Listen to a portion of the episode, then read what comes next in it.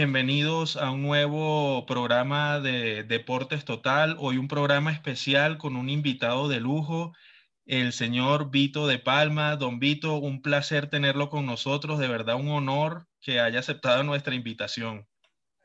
No, el placer es mío. Siempre que se puede así conversar y charlar con, jóvenes colegas ¿no? que tienen esa, esa esperanza, esa, ese sueño de, de, hacer la profesión, uno sí puede ayudar de mil amores. Muchísimas gracias, señor Vito. Bueno, entrando en materia de una vez, eh, don Vito, quisiera preguntarle, por supuesto hablando del, fútbol italiano, eh, del tema del momento que es eh, el AC Milan, ¿no? Y, su arranque de temporada tan, tan importante, tan, tan relevante. ¿Cómo ve al Milan? ¿Cree que puede aguantar el pulso para el título este año? Yo lo veo un poquito difícil que pueda aguantar eh, hasta el título. Todo puede pasar eh, y está la personalidad muy fuerte de Zlatan Ibrahimovic, que en este sentido es una gran garantía, pero hay que, hay que ir viendo cositas. ¿no? La primera ya se vio en el último partido, el partido contra Parma. Eh, el Milan tiene un banco de suplente muy, muy corto. Ya en los 11 titulares, incluyendo a Ibrahimovic y a Kjaer, que son dos veteranos, tiene el 11 inicial más joven de Italia. Así que esto no estás hablando, si tenemos a dos hombres, uno de 39, el otro de 30 y pico, ¿no? que el resto de los jugadores están todos brillando 20, 21, 20, 22, 22, 23, no más de eso. Entonces hay una falta de experiencia evidente por encima lo que viene detrás, el Milan se lesionó Gabbia, que ya es un juvenil, que está a su primer temporada con continuidad, y lo tuvo que poner a Calulu jugando de central, siendo Calulu lateral derecho. Y se vio en ocasión del primer gol del Parma que él sale al lateral eh, para marcarlo a Gerviño y se comporta como lateral, porque un lateral no le importa si, si le amagan y lo pasan, pues detrás tiene el central. Y se olvidó que él era el central, no tenía detrás. Bueno, pobre, recién había, recién había ingresado, ¿no? Así que eh, es difícil para un jugador joven, acostumbrado a jugar unas cosas, te pone central, la primera jugada, Gerviño te encara, y él se portó como se tiene que portar un lateral en esa posición, cerca de la banda, porque normalmente el lateral en esa posición tiene el central detrás de él que cierra, y él se olvidó que era el central, bueno, y vino el gol. Entonces, este tipo de dificultades, ahora se lesionó Ben Nasser, eh, el otro día faltó Selemesker, eh, todavía no se sabe cuándo van a poder estar. Eh, Gabbia tiene por más de un mes, lo acabo de leer porque es una distorsión de rodilla con, eh, con problema colateral y quizá lo tengan que operar de menisco. Todavía no se sabe de Ibra, todavía no se sabe de Kiaer. Eh, queda cortito y ahora se está jugando el Milan además tengan presente ustedes que es el primero que empezó la temporada porque jugó dos turnos preliminares y un playoff para entrar a Europa League así que jugó eh, varios partidos previos, después los partidos de Europa League, ahora que se terminó la Europa League, hasta Navidad se juega cada tres días y, es complicado, es complicado porque, por ejemplo, el otro día se veía que sí, que para mí es el mejor volante que tiene Mina, que está cansado. Eh, Teo Hernández hizo dos golazos, pero el partido anterior casi no podía correr. Eh, entonces, eh, es, hay un desgaste, hay un plantel bastante corto eh, yo creo que el objetivo inicial del Milan es, de estar en la primera cuatro posiciones. Entonces, si yo fuese el Milan, yo razonaría sobre un doble carril. Por un carril, ¿cuáles son los cinco posibles máximos candidatos a la Champions League? Entonces, el Milan mismo, Juventus, Napoli, Inter y Roma. En ese momento, ¿cuál es el malecano? Roma. Entonces, yo haría la carrera sobre Roma para garantizarme por lo menos las cuarta posición. Eso por un lado. Es decir, obviamente, partido por partido yo trato de ganar todo, ¿no? Pero sin tener el título en la cabeza. Sí, lo que tendría en la cabeza, sobre todo si pasa 16 y octavo, pues después quedan cinco partidos nomás, es de Europa League. ¿Por qué le digo el tema del Europa League? Por dos razones fundamentales. Primero, porque el Milan nunca la ganó. En mm. un palmaré internacional extraordinario, el mejor de Italia por lejos, la Copa UEFA, actual Europa League, el Milan nunca la ganó. Entonces, mm. tiene siete Champions, tiene dos Recopa, tiene Supercopa, tiene Copa Intercontinental, pero no tiene esa. Entonces, por lo pronto. Pero además, otro pequeño detalle, ganar la Europa League, aparte que llegar hasta el fondo te da gran visibilidad y algo de dinero, pero además ganar la Europa League te mete igual en Champions, pero te mete en el bombo 1. Sí, es cierto, porque, el Milan, como viene internacionalmente, con suerte va a estar en el bombo 3, con suerte. Podría hasta llegar a estar en el 4. Depende de que también haga en Europa League esto.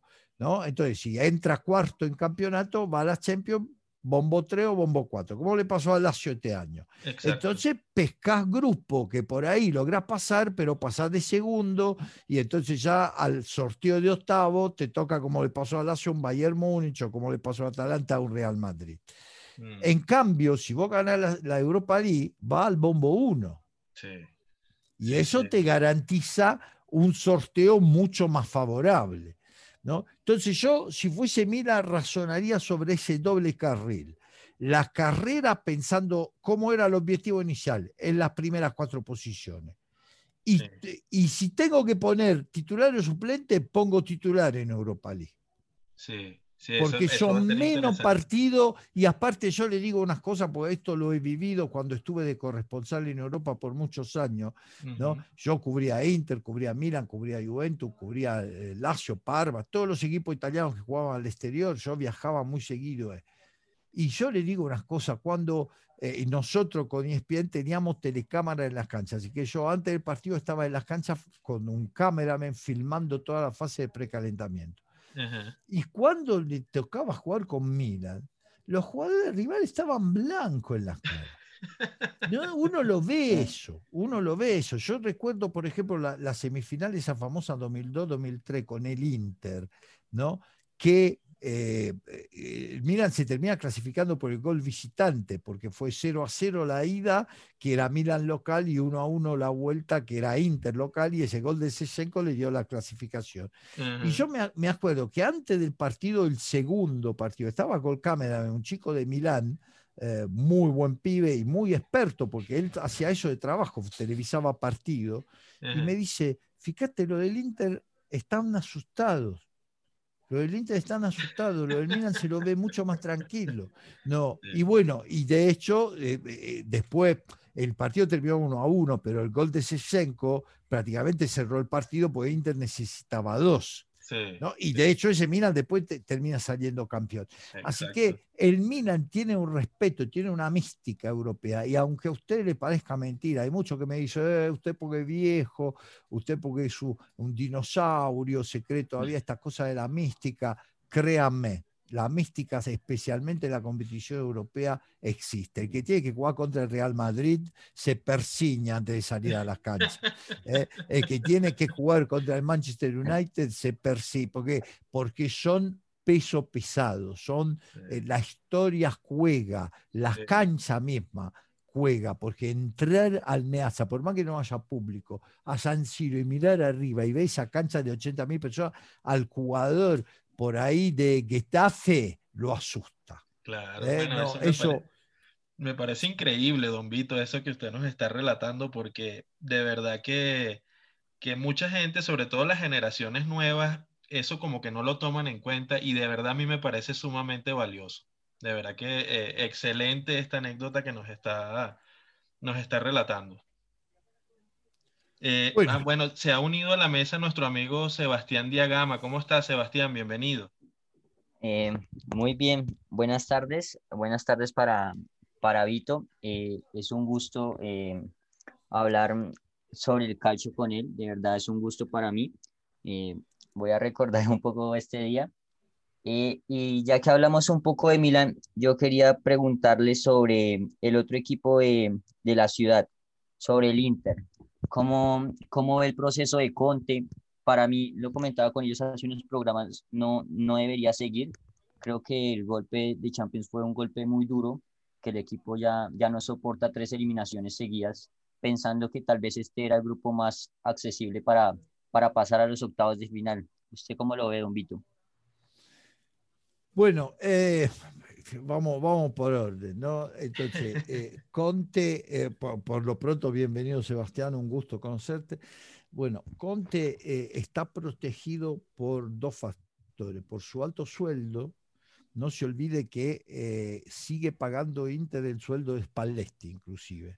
Hasta junio Spalletti está a sueldo. En un momento lo quiso Milan, Spalletti, el Inter no lo quiso liberar para que no fuese rival de siempre y ahora le está pagando el sueldo. Y, Conte cobra 12 millones, así que es una monstruosidad tener que despedirlo y eh, contrastar a otro que nos va a pedir menos. ¿no? Así que sería como tener doble sueldo, triple con el de Spalletti. Así que Conte está protegido por su propio sueldo.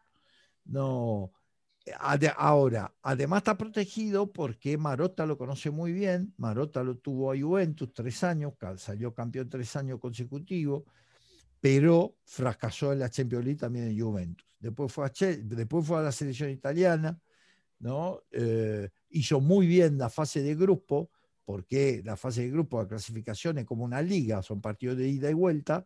Después fue eliminación directa, le ganó a España, pero perdió con Alemania. Después fue a Chelsea, salió campeón de la liga, pero después en Champions no hizo nada. Es decir, quien contrastó Conte sabía lo que era Conte. Conte es un martillo ¿eh? que eh, solo ve una manera de jugar al fútbol que le saca hasta la última gota de sangre a sus jugadores, pero que no sabe leer los partidos, que nos tiene un plan B y que entonces en el mata-mata, en la eliminación directa, porque el partido que juega con Shakhtar es un partido de eliminación directa, es una final, no, no es un, partido de grupo.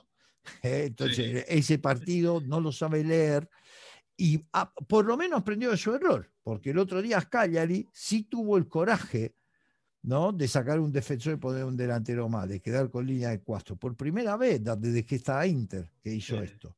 ¿no? Pero ojo, unas cosas en los Cagliari y otra cosa es hacerlo en el Meazza ante Shakhtar que te está mirando media Europa.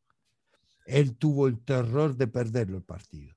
No, eh, eh, es, es, un entrenador miedoso, Conte. No, no, hay mucha vuelta que darle. Y para el mata-mata sirve la audacia.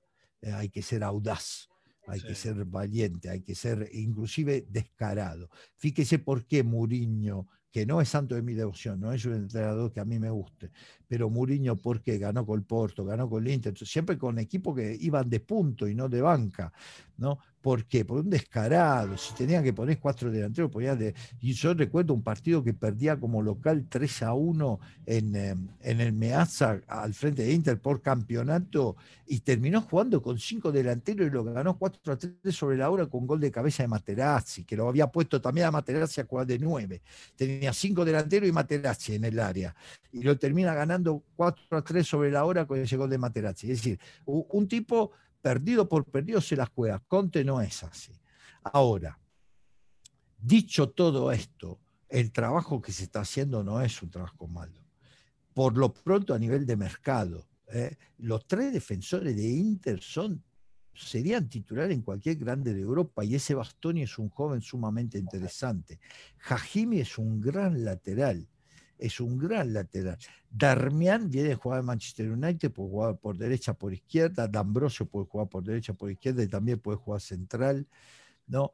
Ah, Young es de probada eh, trayectoria internacional. En la mitad de las canchas tiene a Varela y Sensi, que son dos de los jóvenes italianos, Sensi por las lesiones, pero son titulares de selección inamovible. ¿no? Y, tiene a Gagliardini, que otro joven muy interesante de formación italiana. A eso se suma Brozovic, que eh, jugó eh, unos años atrás una final de mundial eh, se da el lujo de prescindir de vecino, lo tiene a Vidal, que es un fenómeno, aparte un guerrero ganador, jugador para él.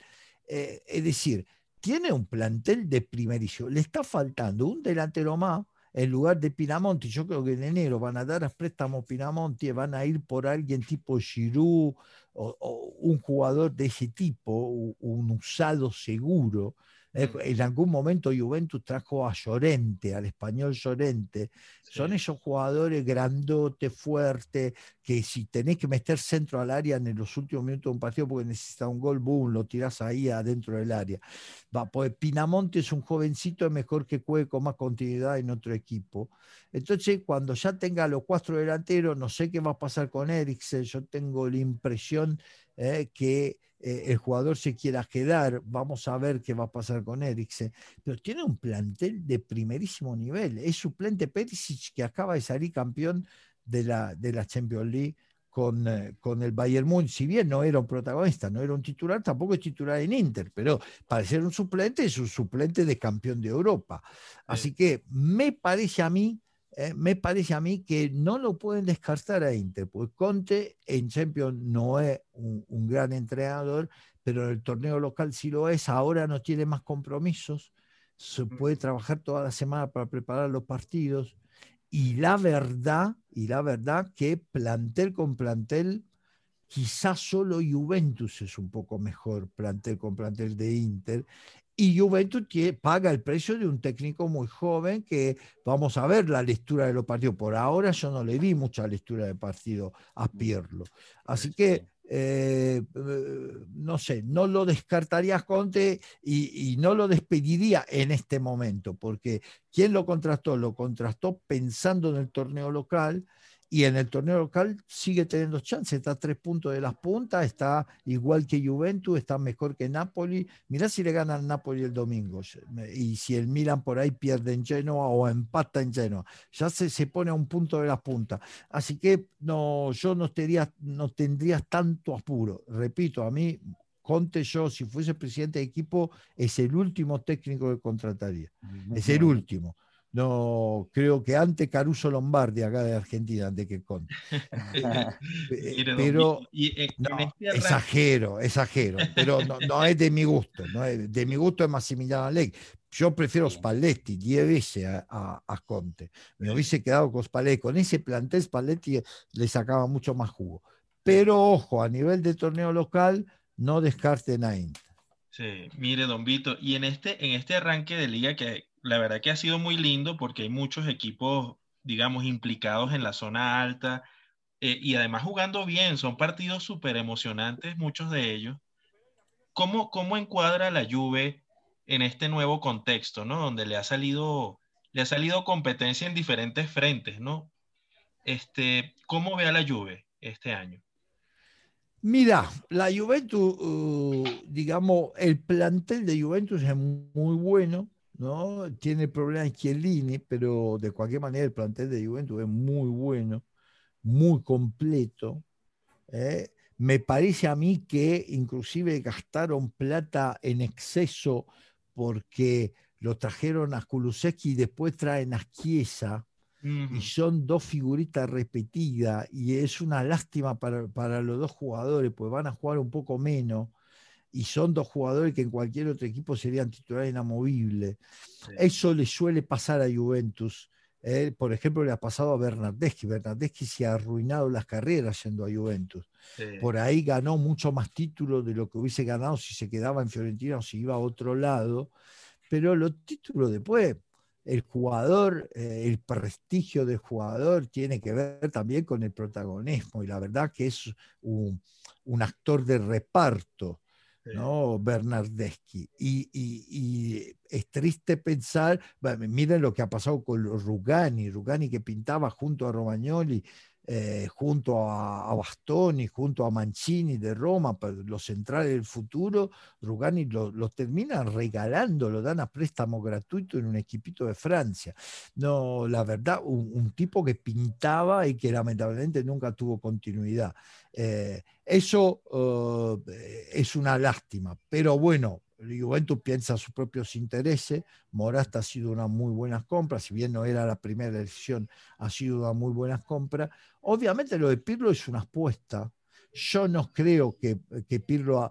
mire, Pep Guardiola, si yo tengo que pensar a los técnicos que debutaron y lograron ganar las Champions a su primer tentativo, el único nombre que se me aparece es Pep Guardiola. Y la verdad, me parece que Pirlo no es Pep Guardiola y la verdad me parece que este plantel de Juventus no es el que tenía Barcelona. Es así, sí, ciertamente. Además, porque ese Barcelona eran todos pibes que venían jugando juntos, ¿no? Desde, desde abajo, entonces ya se conocían los Messi los Iniesta, todos se conocían. Y, venían creciendo. Y como dice siempre Pep, se, se me alinearon los planetas. ¿no? Eso es una frase de él, no es una frase mía. yo lo escuché en una conferencia de prensa y decía, bueno, ese Barcelona, sí, yo tengo un mérito, los jugadores, pero la verdad que se alinearon los planetas. Entonces, pensar que se le alineen a Pirlo, todo puede ser en el fútbol, ¿eh? por eso es lindo y por eso estamos hablando. Pero yo lo veo medio difícil. Aparte, Ronaldo sigue siendo un gran jugador, pero no se puede paragonar el Ronaldo de hoy al Messi de 2009. Sí, exactamente. no, así como ese, ese Barcelona tenía esto, tenía Xavi Hernández, era, un equipo extraordinario, era un equipo en toda su línea extraordinaria. Esta Juventus, todavía, ¿ustedes tienen claro quién son los volantes titulares? Tiene buenos volantes, porque Arthur es buen volante, Rabiot es buen volante, eh, Bentancur es buen volante, ese Maskenny lo descubrieron muy buen volante, la verdad me sorprendió. Pero ¿quién son los titulares? Ramsey, ¿quién son, ¿cuáles son los titulares? Cambian todos los partidos. Todos los partidos, sí. Es cierto, no. hay una alineación fija. Dybala no estás cómodo, Dybala no estás cómodo. Eh, cuadrado juega de lateral, pero tampoco estás clara posiciones. Hay esa sobreposición eh, con, eh, con Kulusevski Chiesa.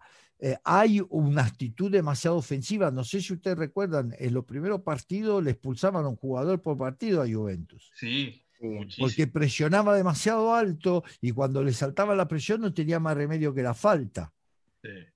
No, entonces eso después lo fue corrigiendo, pero lo fue corrigiendo, pero empató con Crotone, empató con Benevento, entonces como que todavía no encuentra la escuadra. Dice, pero le ganó muy bien a Barcelona. Ah, entonces, primero que de los dos penales que le cobran, la verdad, la verdad, bueno, eh, igual en Barcelona no puede llorar, porque a Barcelona le han cobrado los penales más insólitos de la historia. Así que, no, como se dice acá en Argentina, quien le roba a un ladrón, 100 años de perdón. Pero, pero, digamos la verdad, ese 3 a 0 con penales dudoso y ante el peor Barcelona de los últimos 10 años. Sí un Barcelona que después en campeonato no le puede ganar, Granada, que está lejísimo de las puntas. Así que yo no sé si esta Juventus se encuentra con Bayern Múnich, si esta Juventus se encuentra con Liverpool, con un Manchester City, eh, con, con Paris Saint Germain, yo creo que no tienes chances. Sí, es así. Mire, don Vito, eh, eh, en esta temporada hay dos equipos que me han llamado la atención. Hay uno que ya viene jugando bien desde el año pasado, que es el Sassuolo, ¿no? Y el otro es el Verona, eh, que digamos es una especie como de grata sorpresa, ¿no? Porque está séptimo y, hace buenos partidos contra equipos grandes. Este, ¿qué, ¿qué, le parecen estos dos equipos? Sobre todo el Sassuolo, ¿no? Que, que viene trabajando bien ya desde el año pasado. Bueno, los dos, en los dos casos, ¿eh? mire usted cómo es el fútbol. En los dos casos tenemos cosas en común y cosas totalmente opuestas. Las cosas en común, ¿cuáles son? Las cosas en común son que son eh, proyectos, ¿no? Entonces, el Sassuolo empieza con Di Francesco, un, técnico que juega 4-3-3 muy ofensivo. El primer año ya se salva por milagro, ¿no? Habiendo perdido partido por 7 a 0, habiendo perdido... Eh, pero se salva, se salva, porque siempre los recién ascendidos de la segunda rueda mejoran, porque ya tienen más experiencia, ya conocen mejor la categoría, ya conocen los rivales, y de hecho se salva la última fecha por un punto. Pero después insiste con el proyecto, le busca a un jugador funcional al proyecto, empieza a mejorar hasta llegar a una sexta posición y jugar Europa League. ¿No? Bueno, Ahí Di Francesco con esa Europa League se gana la promoción y se va a Roma. Recuerden ustedes que con Roma hace semifinal de Champions, ah, hace cuarto de final de Champions. ¿no? Y pierde con Liverpool porque no le cobran un penal que la verdad que pudo, que pudo, el partido de vuelta, que pudo tranquilamente haber ido y lo, lo deja fuera al Barcelona, después de haber perdido 4 a 1, le gana 3 a 0 local. ¿no? ¿Qué hace Sassuolo? Busca un entrenador del mismo tipo y lo trae a De Zerbi, que también juega 4-3-3, que también tiene un juego ofensivo, que también es un entrenador que piensa en el arco E y que sigue empleando el mismo tipo de jugadores que empleaba Di Francesco. Además, hay que reconocerle a la sociedad, al club, haber sabido, por ejemplo, retenerlo a Berardi que es un jugador que tiene condiciones, para mí tiene muchas más condiciones Berardi que Chiesa, por ejemplo.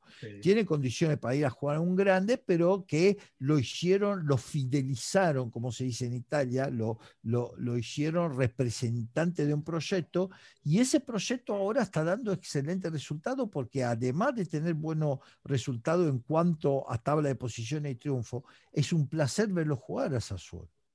Sí yo tengo compañeros jóvenes como Morena Beltrán, como Pedrito, Pedrito Wolf, como eh, Nacho Meroni, que le dicen, como oh, Francane, para que le dicen el Barzazuolo. ¿eh?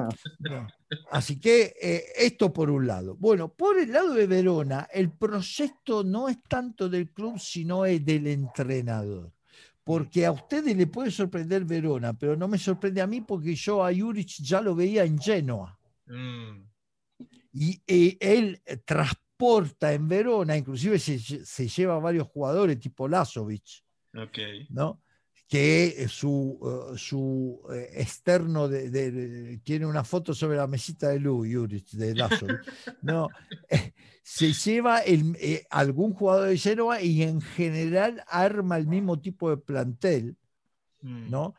Y por encima descubriendo jugadores, sacando jugadores como Kumbulá, eh, es decir, jugadores de, a futuro. Kumbulá, no tengan duda que va a ser un central de nivel de selección.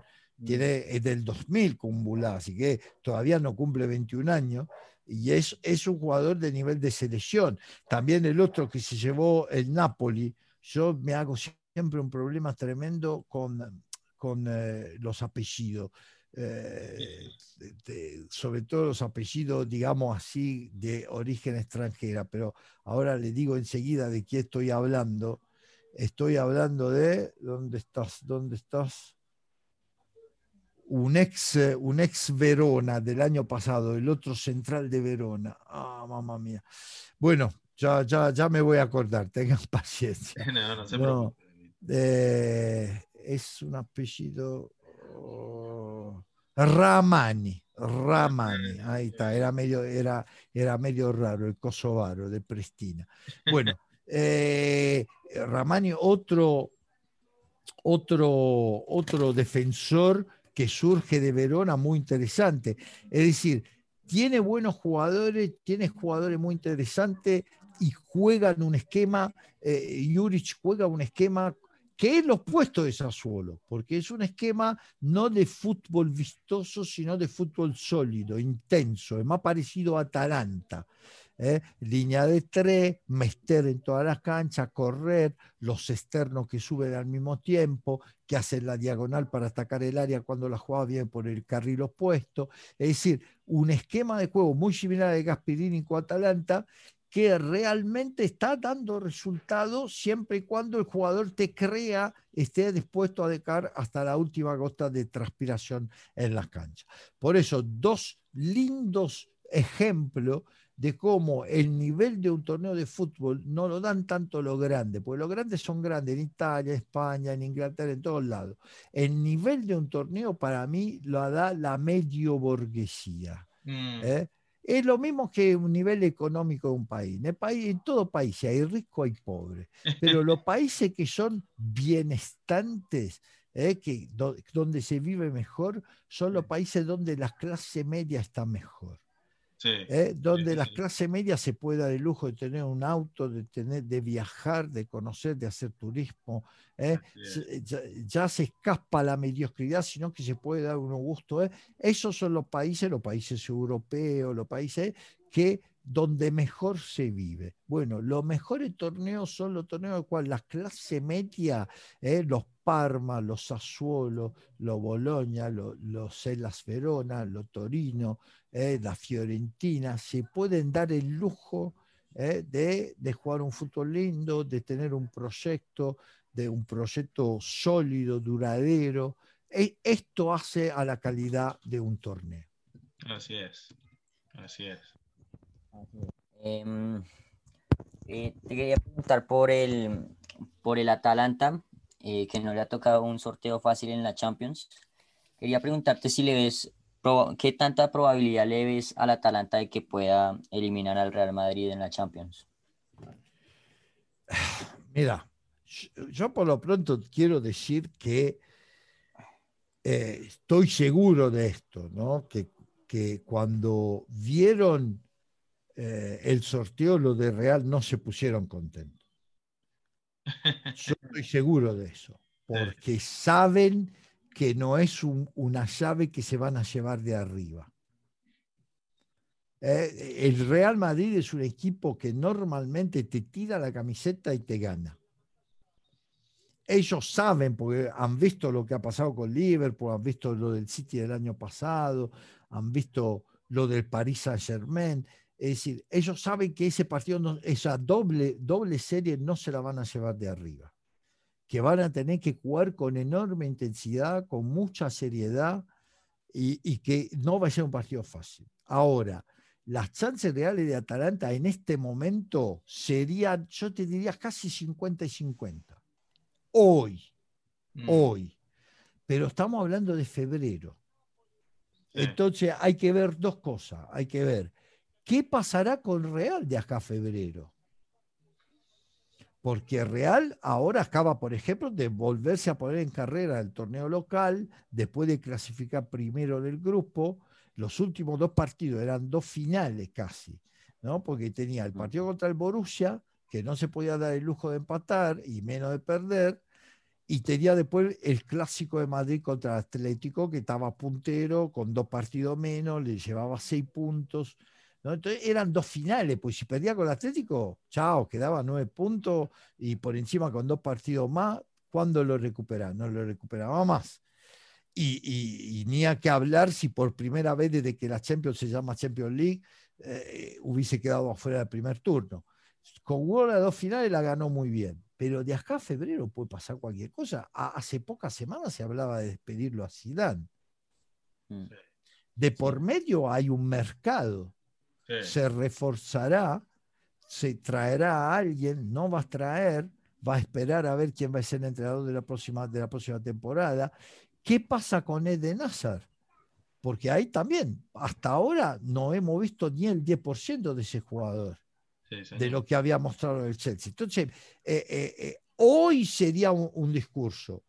Dentro de dos meses también, ¿estará el Papu Gómez dentro de dos meses?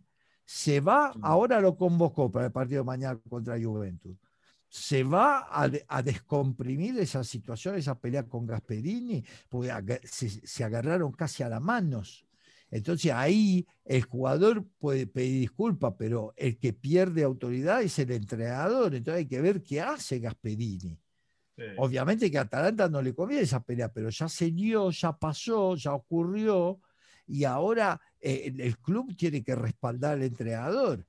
Eh, pero el jugador es un símbolo querido por la hinchada, querido por los compañeros, y la verdad que el Atalanta no estaría donde está sin el Papu Gómez. Así que es cómo se pueda solucionar. Ayer Percasi, el presidente, fue al entrenamiento, fue a hablar. Mm. Así que evidentemente Percassi es un exjugador, es uno que de esto sabe y sabe mucho. Después se puso a hacer negocio y se volvió rico y se, dio el gusto de comprar el equipo donde había debutado. Pero es un jugador fundamentalmente. Entonces ah, fue a hablar para ver si hay una composición posible, pero es muy difícil porque eh, el entrenador no puede perder autoridad perdonando con tanta facilidad. Y tampoco que el Papu Gómez, que dentro de sí mismo, por lo que puso en Instagram, siente que tiene razón tampoco se va a humillar adelante de todo su compañero. Así que ahí esta es otra situación que hace muy difícil pronosticar hoy un partido que se va a jugar en la segunda mitad de febrero. una llave que va a terminar en marzo, de hecho. ¿no? Entonces yo la verdad le puedo decir esto, hoy daría, qué sé yo, siendo Real Madrid, daría 55 a 45 para el Real, hoy. Pero a febrero capaz que estamos 80-20, no lo sé, habrá que ver lo que pasa. Claro. Bueno, bueno, Don Vito, ya está, se nos está acabando el tiempo. De verdad le queremos agradecer enormemente que nos haya brindado algunos minutos de su, de su agenda para conversar con nosotros. Estamos de verdad muy agradecidos con, usted. No, por favor, chicos, yo le voy a dedicar los últimos cinco minutos, ¿no? Porque eh, ya que hicimos un panorama, me parece injusto de cara fuera de panorama, el que para mí, por plantel, debería ser el máximo candidato al título este año, que es el Napoli. Eh, ah, claro, ahí también tiene un entrenador Gastuso que como, como jugador ganó muchísimo, como entrenador está dando sus primeros pasos, ¿no? Curiosamente es un entrenador que si bien como jugador tenía un tipo muy claro de guerrero, no, no ha seguido los pasos de Conte, es decir, que de jugador a guerrero, de entrenador también es guerrero, sino más bien ha seguido lo, las enseñanzas de Ancelotti, que ha sido su, su principal entrenador, y trata de jugar un fútbol vistoso y similar, muy similar como carácter y como forma de ser de, de Ancelotti. El Napoli, no miren la tabla de posiciones, porque esa tabla de posiciones es mentirosa. Yo estoy seguro seguro que el partido Juventus-Napoli se va a jugar. Así que en esa tabla que hoy dice Napoli y Juventus 23, en realidad Napoli sin el punto de penalización tenía, tendría 24 y Juventus sin los tres puntos del triunfo eh, de oficio tendría 20. Y Napoli con 24 estaría igual que Inter y mañana se juega Inter-Napoli. Así que Ojo, yo estoy convencido porque creo en la justicia. ¿eh? Y, la verdad que fue una barbaridad que le diera ese partido perdido al Napoli, porque el Napoli no pudo viajar, arriesgaban los dirigentes 15 años de, prisión, así que es obvio que no pudo viajar, no por su voluntad, sino porque hubo una imposición de la autoridad nacional. Así que ese partido se va a volver a jugar seguramente, en poco día va, a estar la última instancia deportiva y si no, después se irá a la justicia ordinaria pero no tengan duda que ese partido se va a jugar. Así que Napoli es gran candidato a ganar el título y es un equipo sumamente interesante y en Napoli juega el mejor jugador italiano del momento, que sin lugar a duda Lorenzo Insigne. ¿No? en la tradición de esos grandes fantasistas que tuvo Italia en su historia, ¿no? Pienso en Mazzola, padre e hijo, en Gianni Rivera, en Roberto Baggio, en Del Piero, en Totti. Bueno, Insigne está, eh, está en, esa, eh, en esa línea, en esa tradición. Tiene eh, para mí el mejor central de Europa de Koulibaly, un equipo interesante Napoli y con jugadores jóvenes, explotó Lozano finalmente, estarán contentos eh, los mexicanos. Bueno, vos, vos José, que estás en México, me podrá decir mejor que cualquiera. Esto con respecto a Napoli. Y el otro equipo que hay que tener bajo atenta observación era Roma. Uno me puede decir, bueno, pero la Roma está con 21 puntos detrás del Sassuolo, pero es un equipo que tiene gran potencial tiene grandísimo potencial. Roma es otro equipo que también podría pensar seriamente, como dijimos el Milan al comienzo, a tirarse al Europa League, pues Fonseca eh, eh, es muy copero como entrenador a diferencia de Conte, y ahora mm. tiene un turno fácil con el Braga. No, eh, pero ojo que Roma es un equipo que le puede ganar a cualquiera. Lo demostró contra Juventus, lo demostró contra Milan. Es un equipo que le puede jugar de igual a igual cualquiera. Le erró el partido totalmente contra Napoli, ¿no? que era un partido de cualquier manera de pronóstico difícil, porque, porque ese Napoli, repito, es para mí es el máximo candidato este año, ¿eh? si todo se desarrolla de manera regular y sin eh, sin cosa rara, ¿no? Pero la Roma también es un equipo muy interesante, sobre todo con jóvenes. Tenga presente que está fuera Sañolo, que Sañolo es el sucesor de Insigne seguramente, es decir, el próximo mejor jugador italiano, sin lugar a dudas, si es que las lesiones lo dejan en paz, pobre chico, va a ser ese chico Nicolò Sañolo. Así que eh, digamos, la Roma también hay que tenerla presente y por eso yo al comienzo de todo, no sé si ustedes recordarán, le, decía, si yo fuese Milan, Inter, Napoli, Juventus, Sassuolo no va a luchar por las primeras cuatro posiciones. ¿Quién es el quinto real que te puede quedar problema? La Roma. Entonces, si yo fuese Milan, yo miraría a la Roma. Ahora tiene seis puntos de ventaja.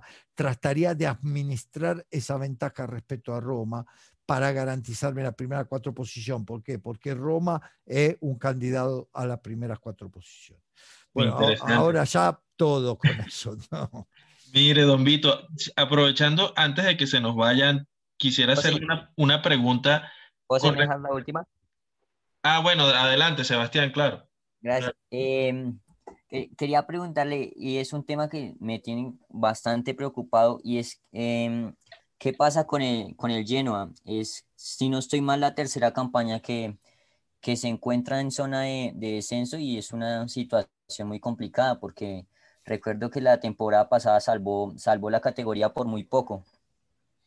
Sí, es una situación complicada y tiene que ver con un presidente que eh, es, es, un presidente que se cree muy, muy inteligente y lamentablemente ya ha demostrado cuando se hizo agarrar con el maletín lleno de plata, ¿no? ¿Se acuerdan? Contra el Venecia. Sí. Eh, eh, ya tenía el ascenso sellado y le alcanzaba un empate con Venecia y no tuvo mejor idea que corrompir a, rival y terminó en la C. Eh, eso le da la idea. Bueno, antes hablábamos de los proyectos, ¿no? Juric se surgió en Genoa. Él, él debió haber que tiene la tabla. Tiene un plantel mejor. Lo que pasa que este año la lucha para salvarse el descenso va a ser mucho más complicada yo le digo, ¿por qué le digo? Porque siempre cuando llega Navidad hay un equipo que usted mira la tabla y dice, este ya fue. Este ya no se sabe, un punto, tres puntos, no, eh, a, mitad torneo. Está, muerto, por más que levante la segunda fase, no se salva. En cambio, yo estoy mirando la tabla, el Crotone está empatando con Udinese mientras hablo con ustedes, y el Crotone tiene 6 igual que Genoa Torino. Y después tenemos Fiorentina con 9, Spezia con 10, Benevento y Parma y Sandoria con 11. Es decir, este año la lucha por el descenso, antes se salvaban con 33, 34 puntos, se han salvado en temporadas anteriores.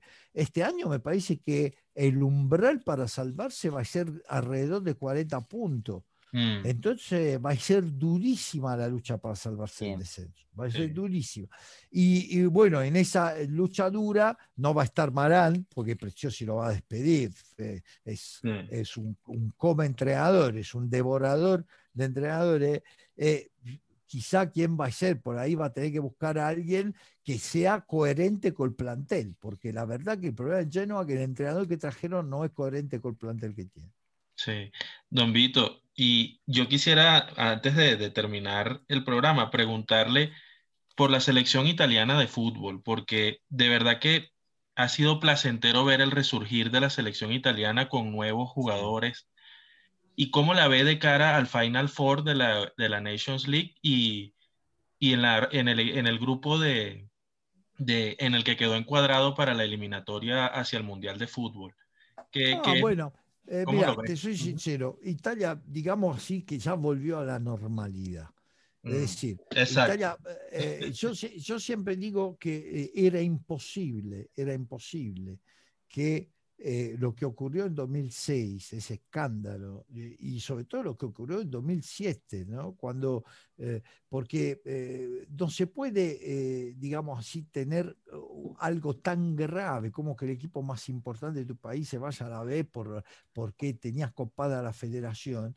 Y, y lo que pasó después fue que ese vacío de poder provocó que tomara el poder un tipo que venía del fútbol amateur, que no tenía la, eh, menor idea de cómo se maneja un fútbol profesional, Tabesquio me refiero, que fue presidente federal y mm. que, fue que eligió a los entrenadores, que lo puso a aventura. Bueno, no podía no terminar mal todo eso. No podía Italia no pagar un precio a semejante escándalo.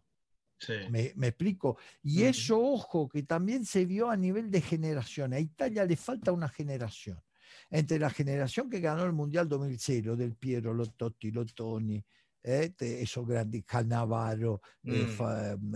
eh, Nesta y bueno, De Rossi, así, entre esa generación.